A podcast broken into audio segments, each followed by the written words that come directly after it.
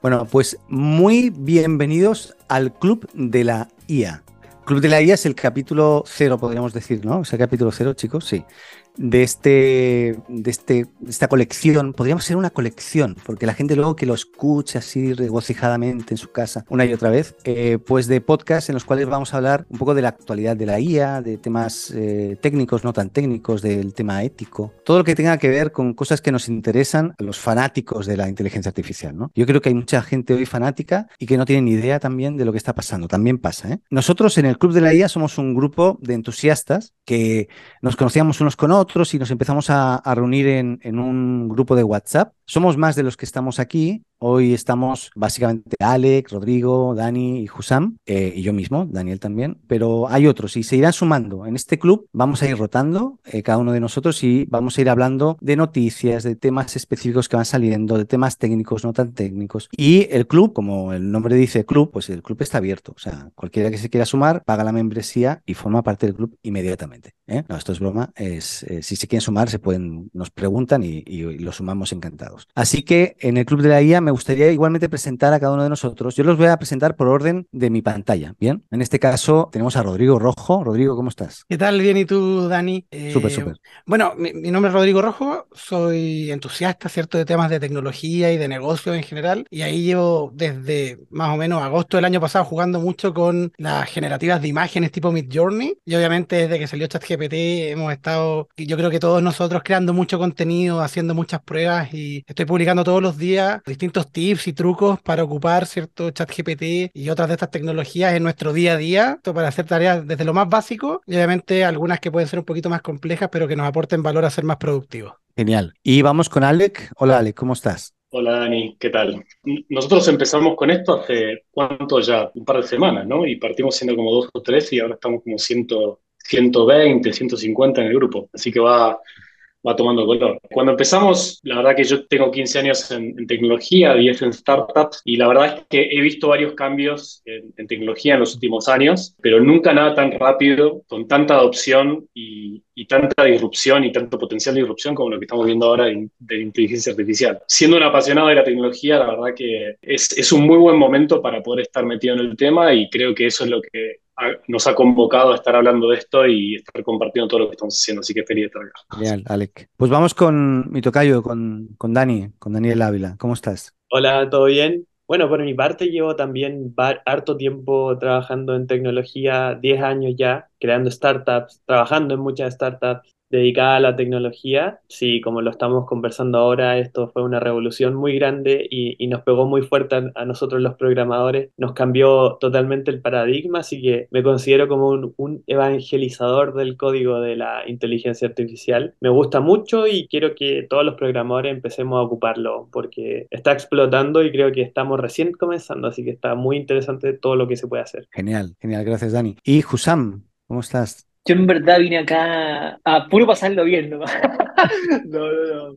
Oye, no, primero que todo, también sumarme a la, a la buena onda de, y las presentaciones que he tenido. Yo feliz de aportar el granito de arena. Quizás de, acá no, no, tengo ningún mucho background a nivel técnico o, código duro, pero sí mi intención es acercar la, la inteligencia artificial al uso práctico de las personas. Siempre he trabajado en startups, en, en empresas grandes, en corporaciones, liderando equipos de growth y, y, y, creo que nuestra misión también como, como early adopters de los que estamos acá es justamente disminuir esa brecha, ¿no es cierto? Cuando la gente le vea valor, le, le, vea eh, un propósito al, uso diario y que le pierda el miedo. Hay mucho miedo también en, esto de usarla, no usarla, con qué ética, con qué criterio. Y creo que nuestra labor también es como empezar a, evangelizar un poco, a perderle el miedo y, a sacarle provecho, a agilizar y tener mucha mejor la calidad de vida también, que es algo que también mucho, muchas de estas cosas nos pueden ayudar. Así que empecemos cuando queráis. Sí, no sé por qué me estás imitando. Eh, gracias, Husam. Eh, en realidad, Sí, la verdad, lo que dices tú yo creo que es importante, que es conocer los alcances y limitaciones de la inteligencia artificial hoy, que a veces en algunos casos es mal llamada inteligencia artificial porque inteligente no es 100%, ¿no? porque se basa en una serie de algoritmos y de, conocimientos previos y de patrones, aunque cada vez nos sorprende más y cada vez se está acercando a esa IA general o inteligencia artificial general o la AGI que dicen los, los gringos, que, que de repente es así que hay que tenerle respeto, ¿no? Hay que ver cómo evoluciona eso. Pero eso son otras historias. Yo soy Daniel Atik, para los que no me conozcan, también yo yo soy el, viejito aquí del equipo, tengo 53 años, español, viviendo en Chile, en Pucon. He tenido varias startups, unas muy exitosas, otras con grandes fracasos y grandes aprendizajes también. He trabajado en empresas como Mercado Libre, Mercado Pago, en temas de integraciones, en Nubox, MapCity, empresas chilenas porque llevo aquí ya 18 años y eh, nosotros nos hemos organizado esto más o menos, o sea, vamos a ir viendo cómo evoluciona esto. Y a mí me toca en este caso el tema de las noticias y la idea es que cada podcast, ¿no? Siempre va a haber alguien que va a hablar de noticias, cada una de capítulos de esta colección fantástica del Club de la IA. Entonces, si queréis, podría partir un poquito y podemos ir comentando si,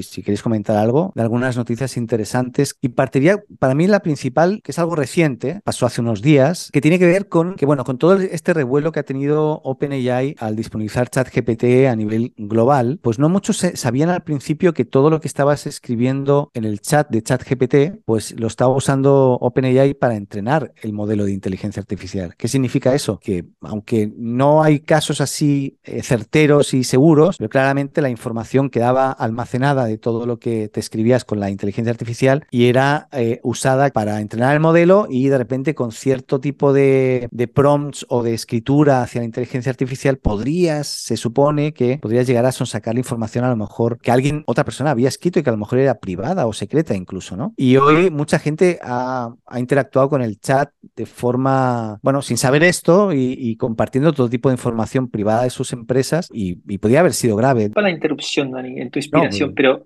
creo que fue Samsung que usaron los, programadores de la empresa para realizar un código y se revelaron como secretos de la compañía. ¿Es, verdad eso? ¿E, ¿Es, así o, fue más un rumor? yo, sí, puede ser que ahí Rodrigo y Dani tengan más información específica. Yo lo que estuve viendo, bueno, dale, ahí Rodrigo, porque tú sabes más que yo de eso. Sí, ahí principalmente lo que, lo que se sabe es que encontraron parte del código de Samsung a través de un prompt de ayuda de código, ¿cierto? Oye, ayúdame a codificar tal cosa. Le apareció una línea de código de Samsung y alguien se dio cuenta, puede ser más un rumor que otra cosa, pero lo cierto es que Samsung sí prohibió el uso de ChatGPT de forma directa dentro de la compañía, entonces por algo será. Ahí Dani Ávila también, que es el más duro en lo técnico, también puede darnos un poquito más de luz. Sí, mira, estuve averiguando mucho sobre eso. Eh, bueno, Samsung sí lo prohibió, ya no puedo ocupar ChatGPT dentro de la compañía con la información directamente de Samsung. Cuando nosotros pensamos en que estamos metiendo información a ChatGPT y, y la están entrenando con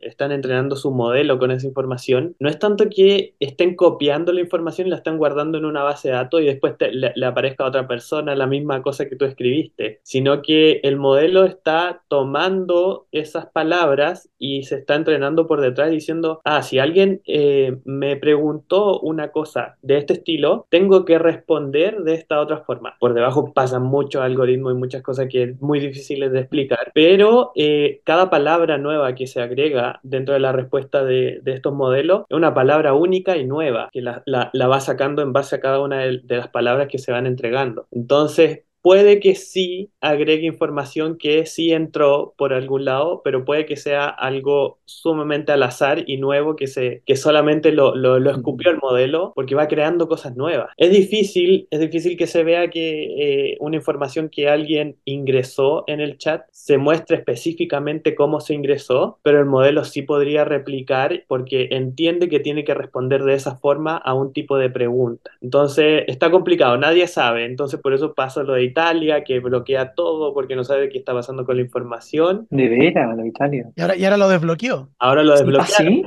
sí? se supone que ahora ya qué pasa, pero no, no sabemos, en realidad nadie sabe. De hecho, en el mismo paper de GPT-4 dicen, vamos a intentar averiguar por qué esto funciona tan bien. Los mismos de OpenAI están así como, uff, investiguemos más. Tal vez como para dar un poquito de contexto, no sé quiénes estarán viendo este video en este momento, cuando lo vayan a dar, pero por ahí dan, unos pasos atrás y comentar un poco sobre algunas cosas que dijimos por las dudas. OpenAI es una empresa que fundada por Sam Altman, que era una de las personas que lideraba Y Combinator, un fondo norteamericano de inversión, que armó con otras personas esta empresa OpenAI y esta empresa armó un producto que se llama GPT o GPT-4 es la nueva versión que está corriendo ahora y arriba de eso pusieron un, un chat, un chat GPT que es una interfaz gráfica que parece como un chat, donde vos entrás a chat.openai.com y y puedes dialogar con esta, con esta inteligencia artificial. Y si uno interactúa directamente a través de esa interfaz, se toma esa información y se procesa de alguna manera. Entonces, en Europa hay mucha legislación con lo que es GDPR y demás, y hay mucha, había mucha preocupación por el tema de la información y por eso lo de Italia en parte. Y con lo de Samsung, bueno, me imagino que interactuaron, y acá les consulto a ustedes, me imagino que interactuaron directamente con el chat, porque hay otra forma de interactuar con estos sistemas que es a través de la API. Si uno interactúa a través de la API, esto de la información y el procesamiento no sucede. Sí, justo eh, vía, si te comunicas vía programáticamente hablando, vía API, ahí no, no está entrenando el modelo con la información. Y, y, lo que hicieron hace poco para destrabar el tema de Italia justamente y el resto de países que están a punto en Europa de cortarlo por todas partes, es la posibilidad de, por parte del usuario, decidir, oye, pues quiero que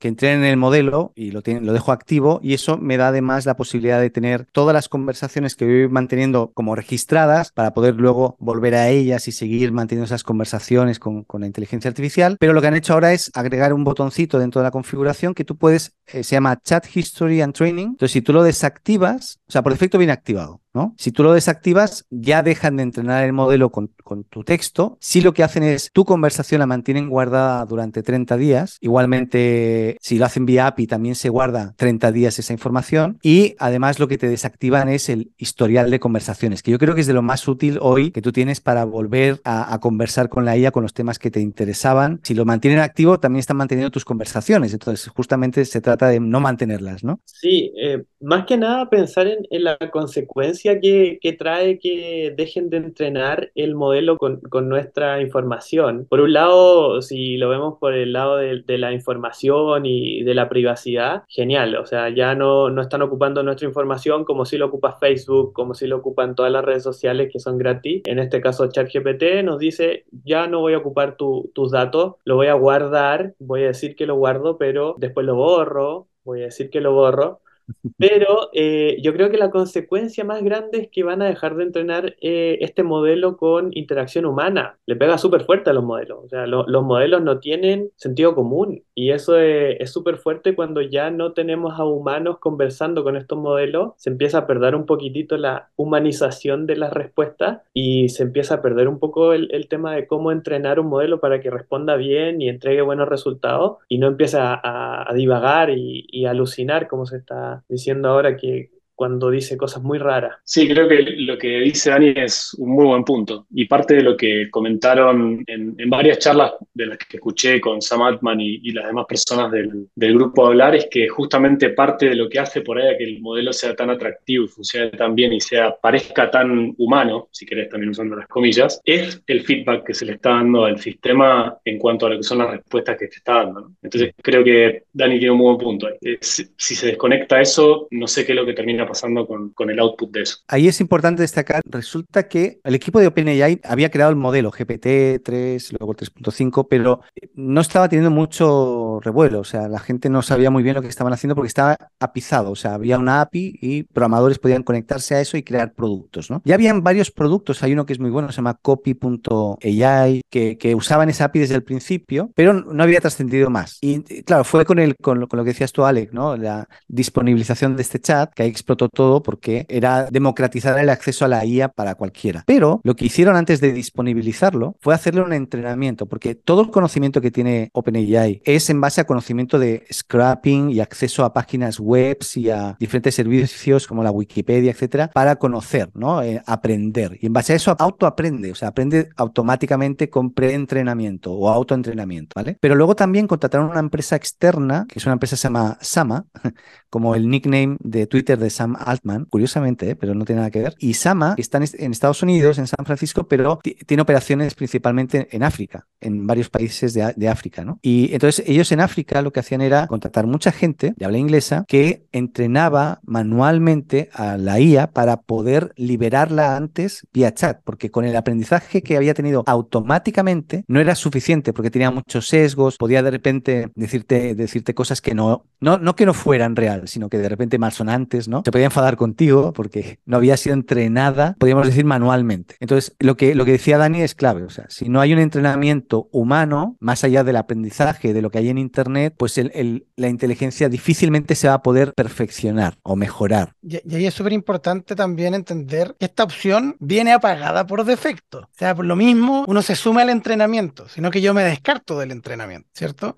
Porque la, lo, lo, importante que es para la interfaz tipo chat el, el poder conversar, porque al final esa es la gracia que tiene, la forma que estamos interactuando, que estamos interactuando a través de un chat, de una conversación. Entonces, obviamente no quieren que nosotros nos desconectemos del entrenamiento, pero dadas las presiones gubernamentales y toda la preocupación que está surgiendo en estos momentos en relación a lo que se liberó con esta tecnología, es que obviamente tienen que poner o se ven forzados a poner estos límites. Ahora, sí es importante mencionar igual para la gente que está en la casa que si van a ocupar datos sensibles independientes que puedan desconectar o no, y van a ocupar datos sensibles de la empresa, como por ejemplo sus bases de datos, root de clientes, cosas que sean data personal, la recomendación siempre es ocupar una interfaz de tercero que limpie el acceso, que solo se conecte con la API. Entonces, para solo enviar información no sensible. Por ejemplo, desde ocupar el playground de OpenAI versus ocupar ChatGPT. Y ahora también hay algunas que se están desarrollando. Ahí es súper útil buscar esas interfaces. Y ahí yo creo que, que Dani nos puede contar más una, porque están, yo sé que ahí se le, brillaron los ojitos.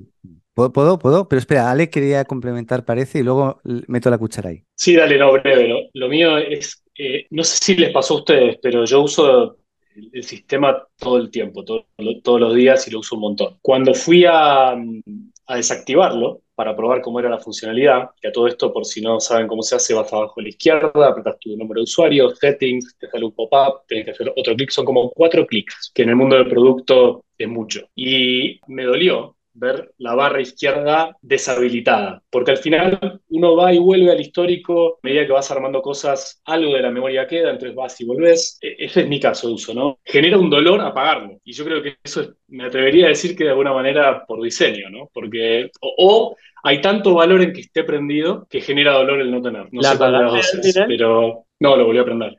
En el momento que, en el momento que lo vi, lo, lo volví a prender y dije, bueno, ya. Pero disclaimer, igual yo uso mucho la API para, para todo lo que es por ahí más privado, así que... Que hagan conmigo lo que quieran, que hagan conmigo lo que quieran, ¿no? Es un poco el mensaje. Dani, no sé si quieres explicar lo que se está cociendo. Dale tú, dale. dale le doy yo. Mira, voy a explicar un poco el principio, un poco la historia breve. Dani descubre esto del chat GPT y dice, qué maravilla es esta, em, y empieza a crear una herramienta para él. Dice, bueno, a mí creo que esto me puede ayudar mucho para programar, ¿no? Porque... Eh, a diferencia de otras plataformas, pues ChatGPT ya incorpora la posibilidad de interpretar código, de, pedirle que te haga un código en cualquier lenguaje y te lo hace y lo hace muy bien o bastante bien. Y el programa en Visual Studio. Entonces, ¿cómo podría meter aquí esta cosa? ¿no? Entonces, lo metió ChatGPT, por llamarlo de alguna forma, dentro del líder de programación, que se llama así, el, como el entorno de desarrollo de Visual Studio. Y, lo, lo, desarrolló y lo, lo disponibilizó para la comunidad, como, oye, aquí quien quiera lo puede usar. Puedes hacer un montón de cosas, no sé, te comenta el código código, te da sugerencias sobre mejorar el código. Puedes hacer lo que, o, le puedes pedir lo que tú quieras textualmente. Oye, me gustaría que hagas una función que hagas tal, y tal cosa en base a este contexto y te lo hace. Y entonces lo que pasó es que lo disponibilizó y hoy ya tiene más de medio millón de usuarios usando la plataforma. Aparte de esto, dijo, bueno, pero esto tiene que ser sustentado de alguna forma, porque esto no solamente es un prompt y ya está, hay más cosas, ¿no? Y además se le empiezan a ocurrir cosas a este señor, al Dani Ávila, y entonces que es un genio, y entonces dice, oye, pero aquí podríamos hacer que podemos darle más contexto, por ejemplo, todo el, repositorio de GitHub o documentos de la empresa para darle contexto. Yo lo he vivido, yo he trabajado en empresas, empresas de 20 años, ¿no? Como, como product manager o en otras áreas de producto. ¿Y qué me ha pasado? Que gente nueva que se incorpora a la empresa pierde, no sé, un mes en entender cómo funciona el código que hay en la empresa. Pero si tú le das el contexto del código que hay, de la estructura de bases de datos, de cómo funciona la empresa, o sea, si tú le das todo ese contexto a una inteligencia artificial, tú te sientes en el escritorio, abres el editor de código y dices, quiero agregar un campo a esta base de datos. ¿Qué otros cambios debería hacer en el resto del código? Y te lo va a decir, porque tiene todo el contexto. ¿vale? Ahí eh, eso, es algo que hizo em, eh, Dani y, su equipo y crearon una empresa que se llama Houdini. Y yo me incorporé hace poquito al equipo como, como CPO, ahí complementas Dani. Dani, Dani, es terrible esto. ¿eh? A mí llámame, llámame a TIC, por favor, o a TIC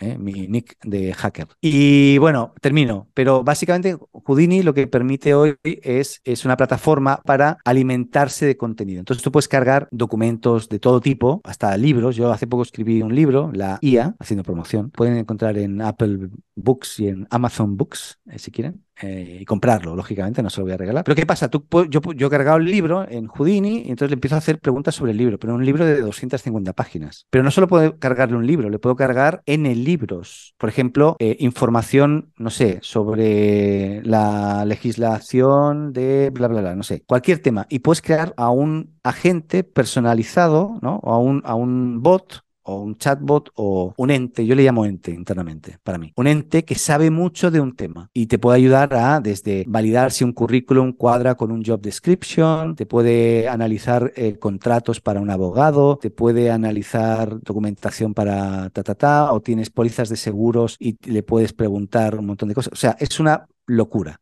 Y todo eso, la clave ahí está en saber alimentar a la bestia, cómo cargar información que no es pública, o sea, pasa a ser del usuario esa información y poder trabajar con esa información de forma privada, pero de forma masiva. Me callo.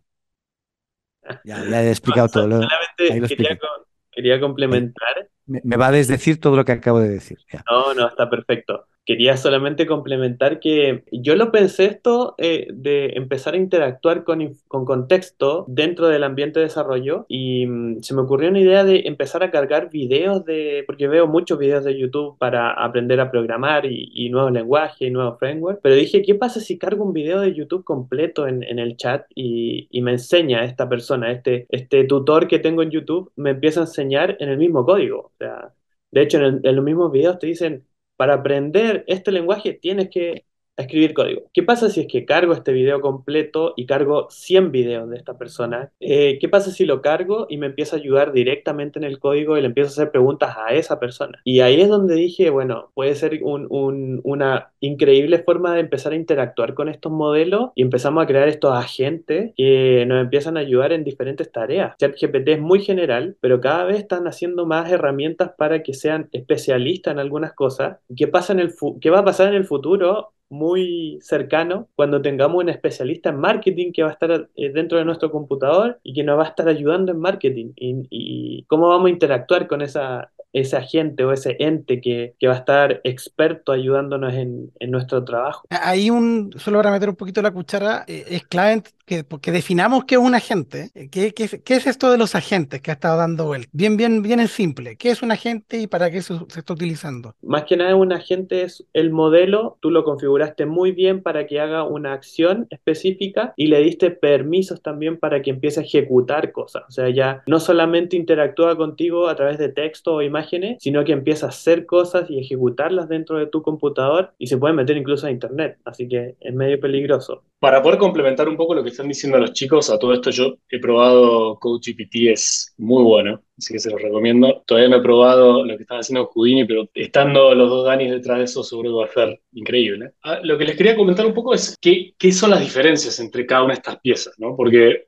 hablamos de CodeGPT, de, de ChatGPT, hablamos de OpenAI, hay está este concepto de las LLMs, que son los modelos de lenguaje grandes, los Large Language Models, que son que es como se entrenan estas cosas como para que uno le haga una pregunta y te vaya prediciendo la siguiente palabra. Eso en sí no está conectado a nada, es como un, imagínenselo como una caja negra, uno le hace una pregunta y predice las siguientes palabras de lo que te quiere dar, pero está aislado. Incluso en ChatGPT eso no está conectado, eh, no, estaba, no estaba conectado a otras cosas. Con, con, lo que está viniendo ahora, que son los plugins que te permiten que el ChatGPT se conecte con otras cosas y todos los frameworks que hay alrededor de esto. Hay un montón de empresas, por ejemplo, Andreessen Horowitz acaba de invertir 100 millones de dólares en, en LangChain, que es, una, es un framework o una plataforma sobre la cual vos puedes ampliar la, la capacidad que tienen los LLMs, por ejemplo, como ChatGPT o como GPT-4 y demás. Y desde ahí vos puedes extender todo lo, lo que tiene que ver con, con ese, ese, ese LLM. Entonces lo puedes conectar a Internet, puedes crear un agente, puedes armar plantillas de, prompts. Eh, entonces puedes de alguna manera estandarizar todo lo que tiene que ver con el prompt engineering, con la contextualización que necesitan estos sistemas para poder saber desde dónde partir, cuáles son las reglas, qué pueden hacer, qué no pueden hacer, eh, a qué querés que se conecten, a qué no querés que se conecten. Entonces hay todo un mundo y un ecosistema alrededor de eso que es bastante interesante, eh, que va más allá de lo que es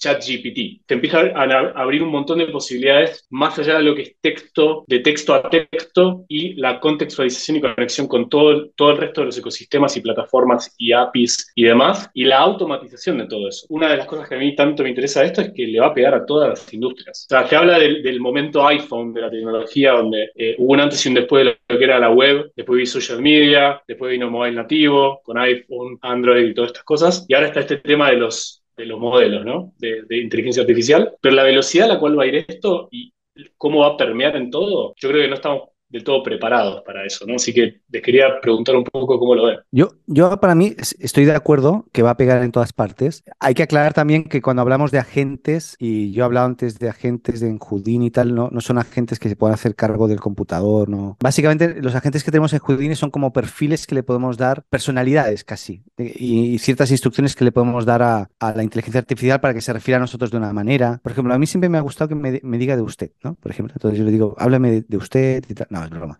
Eh, entonces, pero yo, por ejemplo, hice un chatbot, o sea, un chatbot, usando Houdini, creé un agente que era un agente comercial para atender, nosotros familiarmente tenemos una escuelita online en, en, en, familiarmente, con mi señora y su hermana, un negocio muy familiar. Y, y mi señora es la que se encarga de contestar el WhatsApp cada vez que hay una pregunta por WhatsApp, ella contesta. Y resulta que le enseñé con la información que tenemos en el sitio web de quiénes somos y cómo funcionamos y creé un prompt que, que, parece ser que muy bueno finalmente porque realmente hicimos un montón de pruebas y todas eran perfectas. O sea, el, el bot cuando comunicábamos y decíamos, hola, quiero un colegio para mi hijo y tal, contestaba muy bien y siempre tenía un objetivo, un funnel, ¿no? El objetivo era la conversión, que era agendar una reunión. Y siempre, de alguna forma u otra, lo hacía muy bien para agendar. Entonces, cuando tú, tienes una herramienta así, tú le tienes que decir a tu señora, eh, mira, ya no hace falta que hagas esto, pero haz otras cosas más productivas, ¿no? Ya no hace falta que contestes el WhatsApp todo el día. Ahora va, lo va a hacer la inteligencia artificial por ti, 24/7, pero puedes dedicarte a otras cosas. Y yo creo que eso es clave, porque aquí se habla mucho de que esto va a provocar que haya muchos despidos, que la gente pierda su trabajo, ¿vale? Mi señora podría perder su trabajo porque la inteligencia artificial la va a suplantar, pero en realidad no, porque puede hacer otras cosas más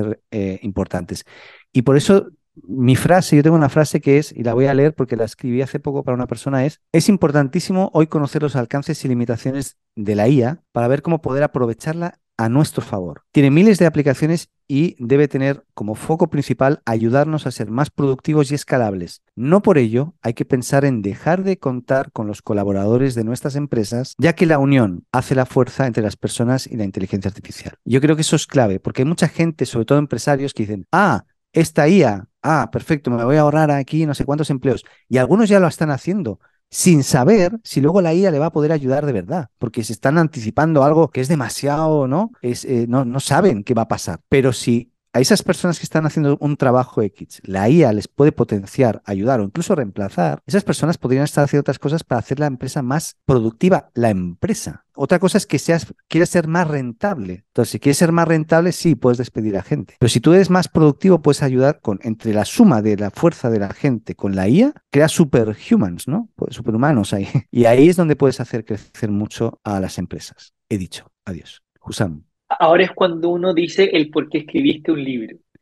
Con, con, esas frases y quotes que te tiráis así, era impresionante. Eh, no, yo estoy muy de acuerdo con tus reflexiones, Atik. Eh, incluso, en, eh, por ejemplo, en la, en la industria ahora donde estoy actualmente, que es el mundo de la salud, eh, es mucho más delicado aún el tema. Entonces también hay que tener mucha responsabilidad y ética, y es algo que hemos hablado harto ahí por el chat, junto, junto a Alex también, que es muy evangelizador de, la privacidad de datos y de la interpretación de estos datos. Yo creo que también hay una, hay una responsabilidad ética de las personas que están detrás de estas tecnologías y de las que desarrollan programas como ustedes ahora con, con, con lo de Houdini, ¿no es cierto?, qué riesgos se pueden correr, pero al final es muy difícil el tener el control de, del uso que uno le dé. O sea, uno, cuando ya tiene acceso a la API, en verdad el mundo de posibilidades es infinito y, está en, la persona, ¿no es cierto?, hacer ese, ese uso. Entonces, por ejemplo, en el mundo, de, el mundo financiero, el mundo de la salud y en cualquier industria, en verdad, es súper eh,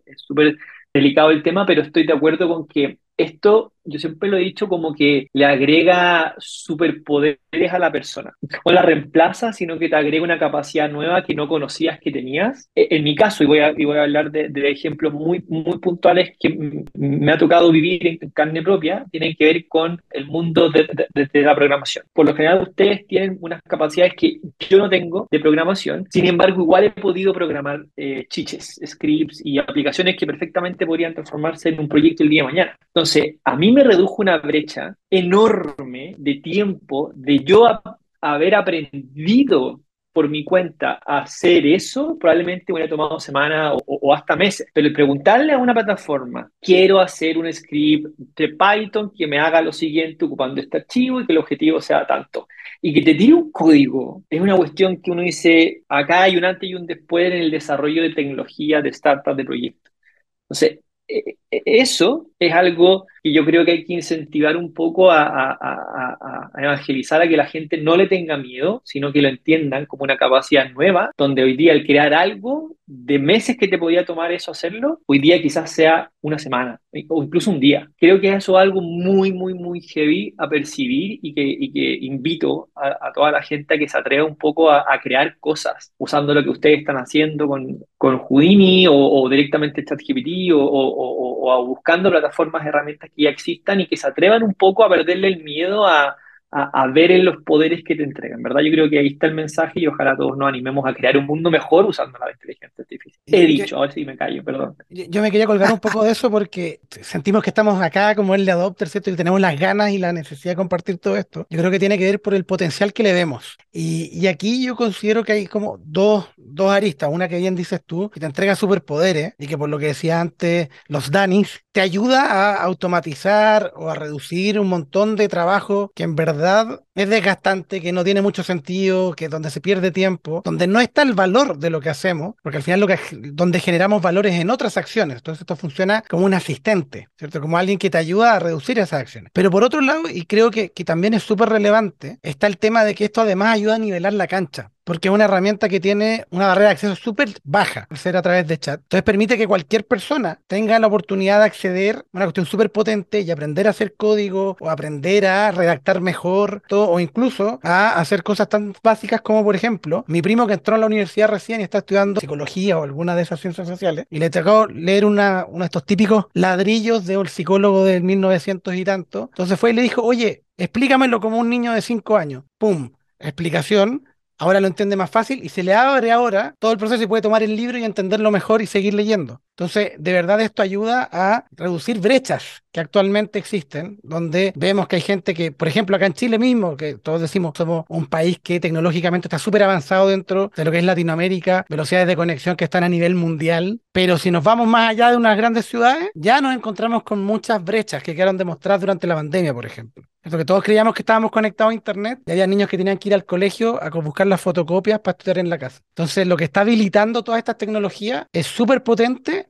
y creo que también hay que ver ese rol social que cumplen. Y por eso yo estoy muy en contra de todos estos que están tratando de frenarlo. No, pensemos cómo lo adoptamos y pongamos reglas respecto a eso, para que la adopción sea correcta, para que la empresa la pueda ocupar de mejor forma, para que en la educación la puedan ocupar de mejor forma, en vez de poner el freno, porque la actitud natural del, ser humano es sobrevivir y se sienten amenazados en estos momentos. Mi invitación es a que pensemos cómo adoptamos esto, desde las tareas más simples a las más complejas. Y partamos por lo simple, no nos compliquemos. Y a medida que vayamos viendo y descubriendo y viéndole el valor real de cómo esto desbloquea nuestras, nuestras posibilidades, allá vayamos metiéndole que la API, que la tecnología, que Houdini, ¿cierto? Y todo lo demás que nos puede ayudar a ser más productivos al final del día. Yo creo que estamos como en una etapa de ahora de, de, inicio de, de, la tecnología, eh, está en una etapa muy temprana. Creo yo que ahora vamos a tener como este boom de muchas herramientas y mucha locura, mucha gente tirando muchas ideas ¿Qué va a pasar cuando se empiecen a ocupar estas herramientas en el día a día y en casos súper específicos, por ejemplo, en la medicina? Ayer estuve metido en una, en una charla donde ya hay eh, hospitales en Estados Unidos que están ocupando esta tecnología, estos modelos, para procesar resultados de los pacientes y están haciendo que los, procesos se hagan automáticos. O sea, ya no están metiendo mano, no están viendo los resultados de un paciente y están diciendo, oye, mira, puedes tener esto, sino que están dejando a una inteligencia artificial que tome decisiones súper eh, importantes por ejemplo, en el, en, en el área de la medicina, una, donde una persona pone en riesgo su vida quizás en un error de, de algún lenguaje de, de, estos modelos. Yo creo que van a empezar a, a aparecer estos, estos, modelos directamente en los procesos de la empresa, van a empezar a, a hacer, a ejecutar acciones, pero por ahora estamos en un rumbo donde todos sacamos muchas cosas, muchas ideas y pocos están ejecutando ya cosas y procesos directamente en la empresa. Así que me gustaría ya como ver eh, el futuro y ver qué es lo que va a pasar en, en, ese futuro donde vamos a estar interactuando en el día a día con estas inteligencias artificiales, van a estar tomando decisiones y van a estar ejecutando además sobre esas decisiones. Eh, se, se, ve como medio peligroso, pero también se ve muy, muy entretenido y se ve que estamos pasando al siguiente nivel del ser humano quizás. Genial, genial. Oye chicos, creo que ha estado súper, ¿eh? Todo esto partió con una noticia, que la noticia es que OpenAI había deshabilitado o habilitado la opción de deshabilitar el entrenamiento, ¿no? Y vamos a hablar de más noticias y de más cosas. No hay tiempo. Ya nos hemos excedido, somos apasionados del tema. Stop. Pero sí, mira, me gustaría dejar para todos los que nos escuchan, no nos conocen de nada y, quieren saber un poco más, tenemos un, como un, sitio, un link, de momento muy informal, ¿eh? es un bit.ly, se lo voy, a, lo voy a deletrear, es un bit, bit.ly slash m slash gen AI, como generative AI, ¿no? O AI, gen AI. Entonces, bit.ly bit.ly slash m slash genai y ahí van a ver, van a tener links de cada uno de nosotros eh, y también de acceso al, al, WhatsApp, a este grupo de, de, personas locas que estamos aquí todo el día compartiéndonos cosas. Somos demasiado, estamos muy locos, he de decir, ¿eh? porque yo he visto posts a las 3 de la mañana. No, es una locura, tío. O sea, no sé, yo estoy, estoy a punto de silenciar. No, no, no. Somos demasiado entusiastas. Así que eso, chicos, creo que ¿Estamos bien? ¿Estamos ¿sí? satisfechos? Hasta... Pero espérate, pero espérate, ah, ¿qué pasó? Dani, hay que dejar pasó, invitada tío? a la gente para el próximo podcast, para otras temáticas que vamos a seguir claro, claro. ¿Cómo, cómo corte y ya? ¿Qué es no, eso? no, no. Es, eh, síguenos. Estas cosas siempre me salen mal. Síguenos en nuestras redes. No tenemos, ¿no? Pero sí en, el link que os acabo de compartir. Y, sí que estaría bien que te suscribas al podcast, allá donde lo estés escuchando, porque va a estar en todas partes. Y, y sí, vamos a estar hablando. Yo espero que cada semana, de repente no vamos a ser los mismos, vamos a ir cambiando. Eso es lo entretenido. Es un club. El club de la IA.